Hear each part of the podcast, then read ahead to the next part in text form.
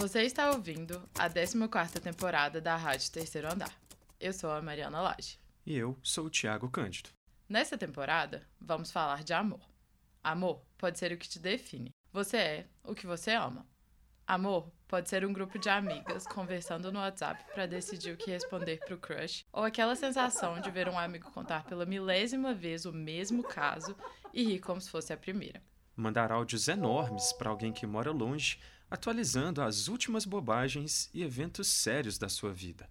Se acaba, se dura para sempre, não importa. De algum jeito, tá na vida de todo mundo. Quem te ensinou a amar foram seus pais, seus amigos, as músicas que você ouviu, os filmes que você viu, os livros que você leu. O que acontece quando a gente aprende errado? Ou quando tentamos limitar a multiplicidade do amor? E o que acontece quando chamam violência de amor? Ou amor de crime? O que o amor diz sobre a nossa sociedade? A Bell Hooks, autora de dezenas de livros e teórica fundamental do feminismo negro, tem uma produção extensa sobre o amor, e o texto mais conhecido que ela escreveu sobre o tema é Tudo sobre o Amor. Para ela, o amor é uma prática composta por diferentes elementos, entre eles cuidado, carinho, afeto, respeito, confiança e compreensão. Ela também fala dessas limitações do amor, quando ele esbarra na violência e na crueldade, e principalmente do amor como motor de mudança social, da importância da comunidade, da luta política, da transgressão. Só existe amor entre seres humanos? Toda boa relação necessariamente envolve amor? E como as pessoas amam o mundo afora ao longo de uma vida? Como o amor é registrado? Como começa? Como acaba? E como falar de uma coisa que já falam tanto, em todo lugar, e que parece não ter resposta? Não é um problema, mas também não é um consenso. É vida privada e pública, intimidade, política. Talvez você tenha um amigo que se apaixona toda hora. Talvez esteja esperando ansioso pela criação do Ministério do Namoro. Talvez relacionamentos amorosos não sejam para você. É uma coisa que parece manifestar até onde não tem muito a ver. Tipo, amor à pátria como bandeira de quem sente muito ódio, amor ao trabalho para disfarçar exploração, amor totalmente distorcido do que ele deveria ser para justificar abuso e violência. Às vezes, parece que o amor está em todo lugar, até demais. Às vezes, parece que não está em lugar nenhum, sumiu do mundo. Para você, então, nunca mais. Mas o amor tá sim em algum lugar, em alguns lugares. É por eles que a gente vai passear na 14ª temporada da Rádio Terceiro Andar. É aquela tarde de sábado, eu acho que é tomar um banho de piscina no rio. Eu gosto de sair lá tarde à noite. Em casa. Fidelidade, talvez. Amor? Amor com sentido, uma produção da Rádio Terceiro Andar.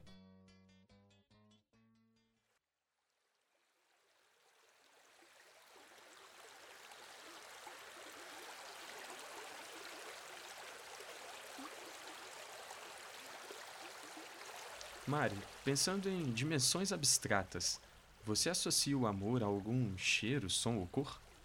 O cheiro do guarda-roupa da minha mãe é um cheiro que eu relaciono com amor. Talvez ela tenha tido esse cheiro, assim, quando eu era criança.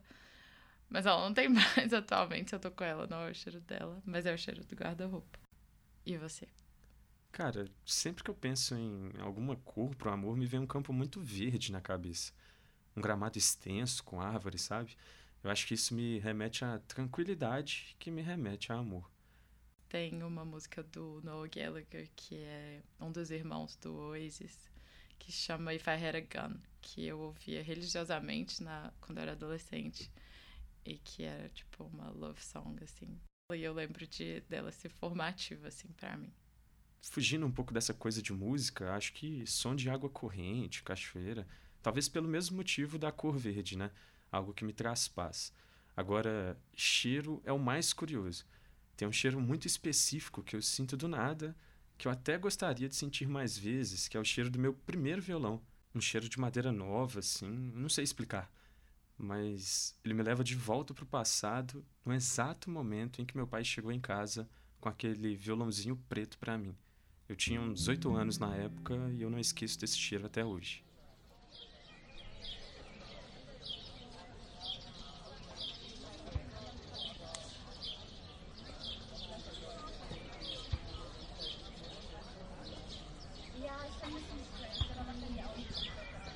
Legal começar falando dessas dimensões abstratas onde o amor se manifesta, porque essa é a ideia da temporada percorrer conceitos e manifestações do amor por aí. Pensamos que o tema possibilita desenvolver os processos de pesquisa, entrevista e investigação da comunicação social de forma menos tradicional, que ele é ao mesmo tempo intimamente ligado às questões políticas e sociais do nosso país e do mundo, e diz do coletivo, né, como é pessoal e fragmentado na vida e na subjetividade. Ensaio, ensaiar, também é experimentar, pôr em prática, treinar e exercitar, segundo o dicionário Aurélio. Ou seja, abrir caminho para o que está por vir.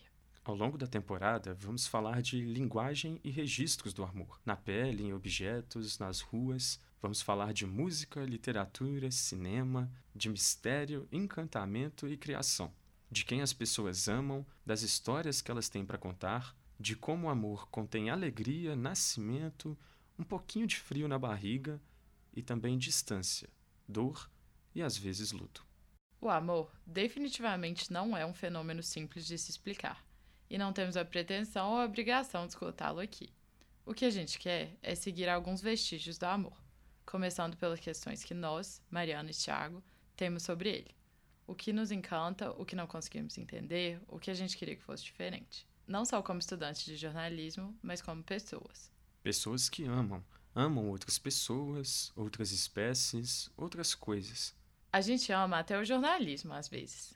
Não como uma missão sagrada, não como um agente a serviço da democracia, como pregam por aí, mas como um trabalho que pode chegar até as pessoas e que pode nos ajudar a entender melhor de assuntos meio cabeludos, tipo o amor.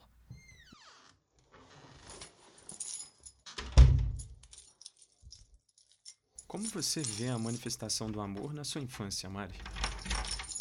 Eu tenho uma lembrança que é uma coisa meio boba, assim, mas quando eu era pequena, eu tenho minha irmã mais velha e quando a gente ia dormir no quarto da minha mãe, a minha mãe arrastava a cama para ela encostar no armário, assim. A cama normalmente ficava encostada só numa parede e ela puxava ela pra, pra ficar encostado no armário. Ela dormia na ponta e eu e minha irmã dormíamos no meio pra gente não cair. E era muito gostoso isso. Eu tenho essa memória, assim, como coisa muito amorosa. Eu também lembro da minha irmã me ensinando a baixar música no computador. Tipo, não era Spotify, streaming, nada, era baixar mesmo, pirata, assim, para colocar no MP3. Experiência decolonial, né? decolonial. É, eu lembro disso, assim, com muito carinho. Música é uma coisa que a gente ainda tem muito em comum, assim. Parece que quem nos ensina coisas importantes na infância nos ensina um pouquinho também do que é o amor, né? Eu lembro de quando meu padrinho me ensinou a desenhar uma casinha em 3D. Antes eu só desenhava uma casinha plana, né? Essa casinha que toda criança desenha. Esse quadrado com um triângulo em cima. E aí, um belo dia ele me disse: Ó, oh, se você puxar umas linhas para o lado, a casa ganha profundidade. Ela vira uma mansão. E aquilo foi incrível para mim. E isso tudo me lembra uma frase da Louis Gluck, ensaísta estadunidense, que faleceu em outubro de 2023 até, que diz: A gente olha o mundo uma vez só, na infância. O resto é lembrança. Ali na infância, o nosso amor começa a desabrochar. Inicialmente, num, num, numa questão mais de dependência, né? A criança tem essa dependência dos pais, os pais também têm essa certa dependência e esse cuidado. E ali, sim, à medida que aquela criança vai desenvolvendo, vai começando a entender ela começa a sentir a falta, ela começa a entender o que é ser cuidada, ela estabelece, ela confia naquele adulto. Então, sim, o amor ele começa a amadurecer, ele começa a nascer nessa na infância. A gente conversou com a psicóloga Nayara Graciani, especializada em terapia cognitiva comportamental e psicologia perinatal, também conhecida como a psicologia da gravidez, parto e puerpério. A área é voltada à discussão de questões ligadas à perinatalidade, o período que imediatamente precede e sucede o nascimento. Para falar sobre amor, é fundamental que falemos sobre infância. É nesse estágio inicial da vida que nós, seres humanos, construímos nossos primeiros padrões afetivos. As experiências afetivas desse período desempenham um papel importante na construção dos alicerces emocionais e sociais de uma pessoa. Como diria a professora de inteligência relacional Ariane Oshiro, a infância é o chão que a gente pisa a vida inteira. Durante os primeiros anos de vida, as relações familiares, especialmente com os cuidadores primários, desempenham um papel indispensável para a formação do indivíduo. O amor que uma criança recebe nesse contexto estabelece a base para o seu entendimento sobre segurança, confiança e até autoestima. Isso não quer dizer que a infância determina toda a existência de um indivíduo. Todos nós somos resultado de um apanhado de vivências, experiências que nos modelam diariamente. É que a qualidade dessas interações afetivas iniciais pode influenciar a capacidade da criança de estabelecer vínculos saudáveis no futuro. Esse período é tão importante na construção de padrões que possui um campo de pesquisa interdisciplinar só para os estudos dos seus fenômenos. A teoria do apego abrange linhas de estudo psicológico, evolutivo e etológico que destacam a importância de conexões primárias para o desenvolvimento emocional saudável de um indivíduo. No cerne da teoria do apego está a ideia de que os seres humanos possuem uma aptidão biológica para formar laços afetivos, e a Nayara concorda com isso. Nós temos a predisposição de amar, mas precisamos ali construir e desenvolver, amadurecer para que isso realmente vire amor. Na psicologia, o amor tem um impacto positivo na formação de um indivíduo. Mas simplesmente amar não resolve tudo. E o que se chama de amor também carrega uma série de exigências, que geram problemas quando elas não são realizadas. E elas nunca são totalmente realizáveis. É o caso do amor de mãe, por exemplo. A mãe tem que abrir mão de tudo, de suas, todas as suas escolhas profissionais, de vida, de diversão, em nome dos filhos. Quando ela não faz isso, ela não é considerada uma boa mãe. Quem levanta o ponto é Rogério Brits, doutor em antropologia social pela UFRJ e professor do Departamento de Antropologia e Arqueologia da UFMG. Brits aponta a figura de Maria, mãe de Jesus, como origem desse amor materno totalizante, que precisa ser incondicional e devoto acima de qualquer coisa. Esse fardo recai de forma muito desigual sobre as mulheres, que são consideradas mais amorosas e cuidadoras. Já para os homens, não existe o mesmo exigência, ainda que é, se espere o amor do pai. O amor do pai ele não é tão puro, ele não é tão belo, né? A mulher é, a mãe é o ideal de pureza. Os ideais de cuidado que a sociedade patriarcal espera das mulheres são uma das questões mais problemáticas para se pensar quando se fala em amor.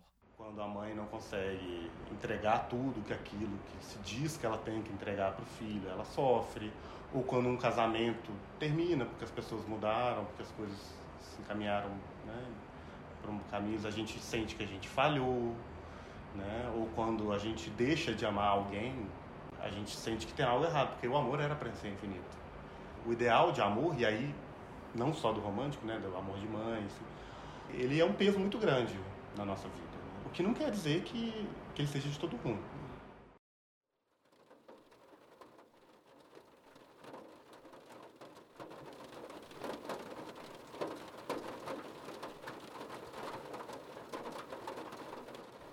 Amor não é um conceito exato, uma coisa quadradinha, né, que segue manual ou cumpre requisitos perfeitamente.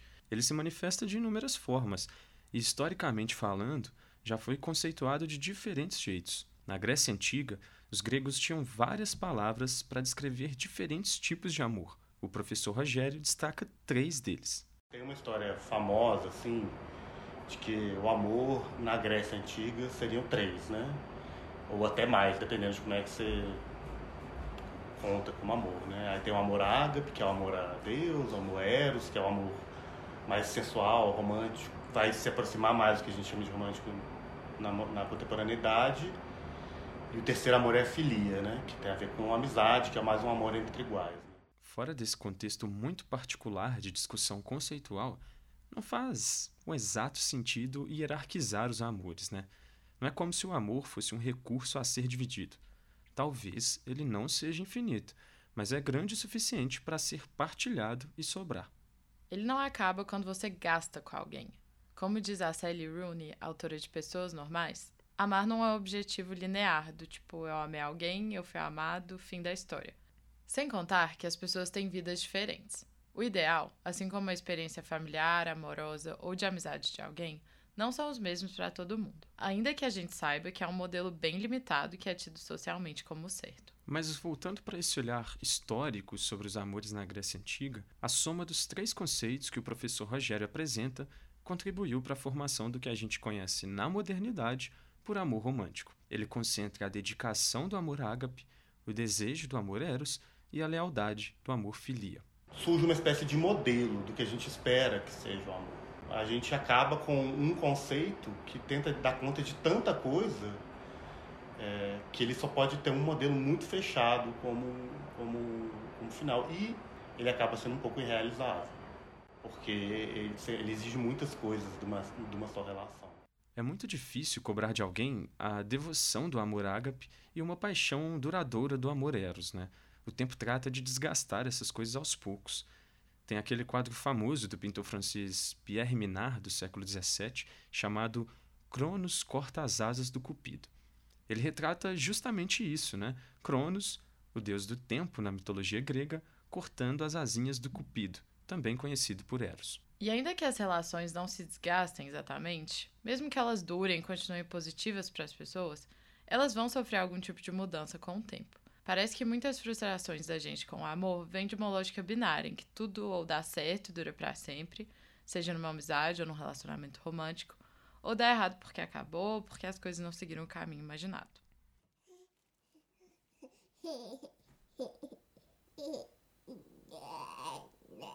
Em outra perspectiva sobre Eros, o trabalho de Anne Carson é muito interessante. Ela é uma poeta canadense, professora de teoria literária e literatura comparada e escreveu o livro Eros Doce Amargo.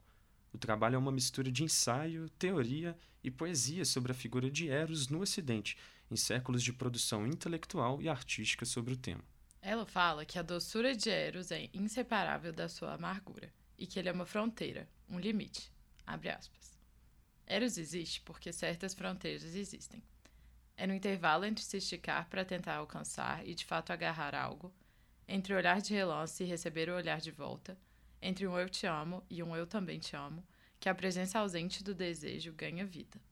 Bebês começam a enxergar, percebendo os contornos das coisas. Como sabem que um contorno é um contorno? Porque desejam com paixão que um contorno não seja um contorno. A experiência do Eros como falta, para a pessoa, é um alerta sobre os limites de si mesma, das outras pessoas, das coisas em geral. É o limite que separa minha língua do sabor pelo qual ela anseia, que me ensina o que é um limite. Prazer e dor são escritos na pessoa que ama ao mesmo tempo, na medida em que a desejabilidade do objeto de amor deriva, em parte, da sua falta. A quem falta o objeto de amor? A quem ama. Se acompanharmos a trajetória de Eros, encontraremos consistentemente esse mesmo caminho. Ele se move de quem ama em direção à pessoa amada, depois se cocheteia de volta a quem ama e ao buraco que existe em quem ama, que antes tinha passado despercebido. Quem é o verdadeiro sujeito da maioria dos poemas de amor? Não é a pessoa amada, é aquele buraco.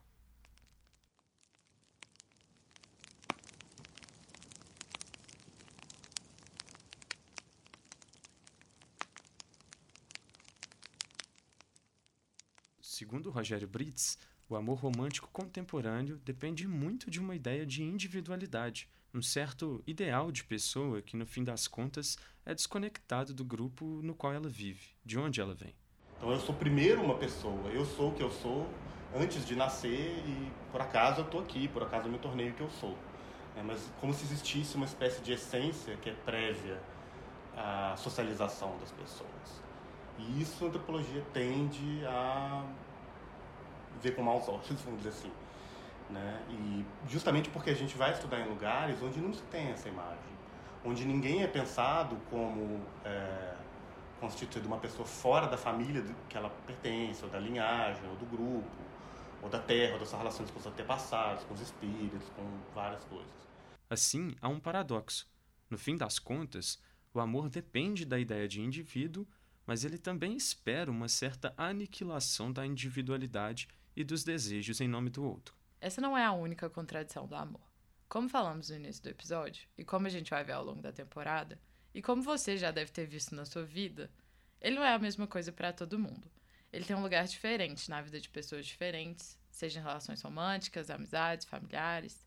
Mesmo que existam imagens, ideais, sonhos coletivos sobre ele, alguns mais conservadores, outros menos, ele também é diferente para cada pessoa, e para a mesma pessoa pode ter várias caras, dependendo das relações que ela tem.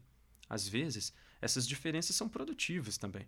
A gente aprende com as pessoas em nossa volta, com o que a gente lê, com a passagem do tempo. Também é importante dizer que o fato do amor ser paradoxal não é um problema. Se ele fosse simples, linear, se a gente resolvesse tudo numa tacada e só tivesse um ideal de amor, qual seria a necessidade de tanto estudo, de reflexões e produções artísticas sobre ele?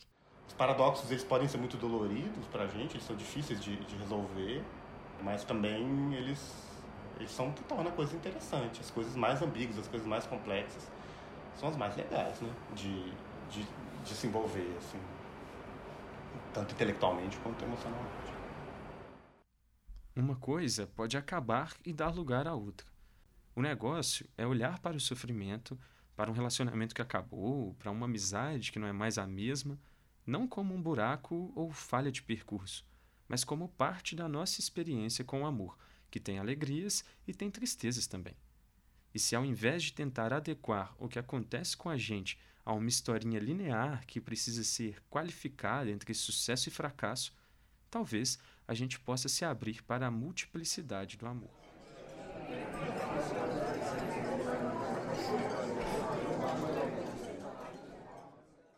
Quando a gente trata dessas coisas, a, a palavra do especialista ela pode parecer tão válida quanto a de uma outra pessoa, porque ela não se pretende definitiva. E no caso das emoções em particular, ela ultrapassa o limite do discursivo, né? Ela não dá conta. Então não vai ser com um conceito que a gente vai encerrar algo que que não se define só pelas palavras, né? Ele não está só no cérebro. Ele não está só no no espírito, ele está na carne também, ele está no corpo também, ele depende do corpo, ele depende do arrepio, das sensações. Eu acho difícil a gente encontrar alguém que vai sustentar que uma ciência é capaz de ter um discurso mais verdadeiro sobre amor do que a poesia, por exemplo. Mila Teixeira é roteirista, dramaturga, cartomante e poeta. Eu escrevo poemas românticos e eu acho que consigo lembrar de dois poemas românticos do meu livro, mas eu evito usar a palavra amor. Poeticamente falando, amor é uma palavra que a desagrada, mesmo sendo um tema importante no seu trabalho e nas coisas que ela gosta. E aí, ah, nossa, eu quero escrever sobre amor. E aí eu vou pensar em outras palavras que deem, que passem essa noção. Pelo menos quando eu escrevo poesia, é assim que eu funciono. Eu penso em desejo, em tesão, em fome, ânsia, enfim, vou pensando em outras palavras que deem conta do que amor significa para mim. Na poesia contemporânea, ela lê um certo cinismo em relação ao amor. Penso em amor na poesia, é a primeira pessoa que me vem à cabeça, Frank O'Hara. Acho que, em grande parte, porque eu não consigo ver um cinismo, fazer uma leitura de cinismo na, na poesia dele, que eu acho que é um, uma barreira, pensando não apenas no que eu escrevo, quando tento escrever poemas românticos, vai para esse lado de cinismo, mas também pensando no que eu vejo, né, no que eu leio de contemporâneos brasileiros, assim. The poem's called Having a Coke with You. It is hard to believe when I'm with you that there can be anything as still. E a exposição de retratos parece não ter nenhum rosto, só tinta. De repente você se surpreende que alguém tenha se dado ao trabalho de pintá-los. Olhe para você e prefiro de longe olhar para você do que para todos os retratos do mundo. Exceto talvez às vezes o cavaleiro polonês, que de qualquer maneira está no Frick aonde graças a Deus você nunca foi, de modo que eu posso ir junto com você a primeira vez. E isso de se mover tão bonito, mais ou menos, dá conta do futurismo. Assim como em casa, nunca penso no nu descendo a escada, ou no ensaio ou em algum desenho de Leonardo ou Michelangelo, que costumava me deslumbrar. E o que adianta aos impressionistas tanta pesquisa? Quando eles nunca encontraram a pessoa certa para ficar perto de uma árvore quando o sol baixava, ou por sinal Marino Marini, que não escolheu o cavaleiro tão bem.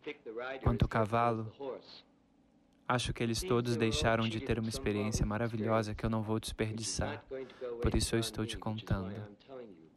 Frank O'Hara, Tradução de Luísa Franco Moreira.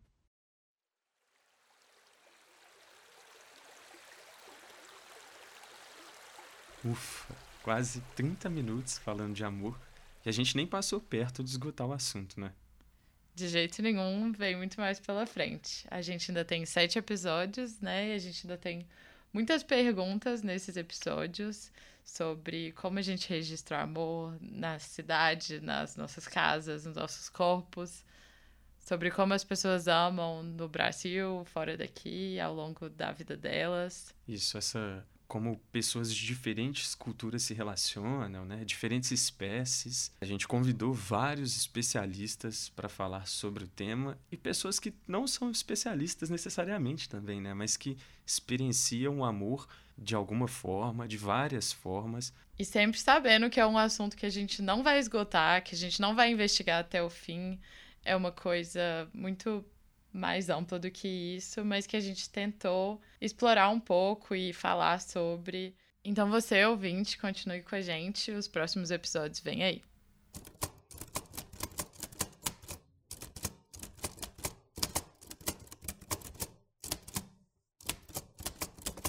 Esse episódio tem produção, roteiro, locução e edição de Mariana Lage e Tiago Cândido, sob supervisão do professor Felipe Jacome e do estagiário docente Sóstenes Reis. Ele foi gravado no Laboratório de Experimentações Sonoras da Faculdade de Filosofia e Ciências Humanas da UFMG, com operação de Frederico Pessoa. A tradução de Eros, o Doce Amargo, foi publicada pela editora Bazar do Tempo em 2022, com tradução de Júlia Raiz. A Proclamação da Vulgaridade ou Quantos Furos uma Calcinha Pode Ter, de Mila Teixeira, foi publicado pela editora Urutau em 2021. A gravação do poeta Frank O'Hara lendo Having a Coke with You está disponível no YouTube, e a tradução de Luísa Franco Moreira tem locução de Lucas Rezende. Esse episódio usou áudios gratuitos do Pixabay. A Rádio Terceiro Andar é um projeto de ensino, pesquisa e extensão da Fafiche, e todas as temporadas estão disponíveis no Spotify. Acompanhe o nosso trabalho também pelo Instagram, no arroba Rádio Terceiro Andar e acesse fafiche.ufmg.br barra terceiro andar. Até mais!